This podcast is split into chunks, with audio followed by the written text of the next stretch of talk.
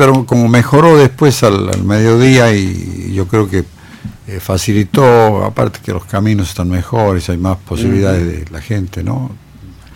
Así que yo creo que ha sido una muy buena elección, era lo, era lo que se buscaba, era lo que se pretendía, era la idea del Frente Cívico, fundamentalmente de Zamora, era sacar una diferencia bien amplia y... Más del 63%. Claro, y que eso hace que, digamos, eh, da un cuerpo, eh, da una, un poder más fuerte para ir a, a la nación a, reclamar apoyo, indudablemente, ¿no? Porque es un aporte, pero este, no quiere decir que no lo tengamos, si hay un apoyo al frente, pero es importante la diferencia hacerla notar en, a nivel nacional. ¿no?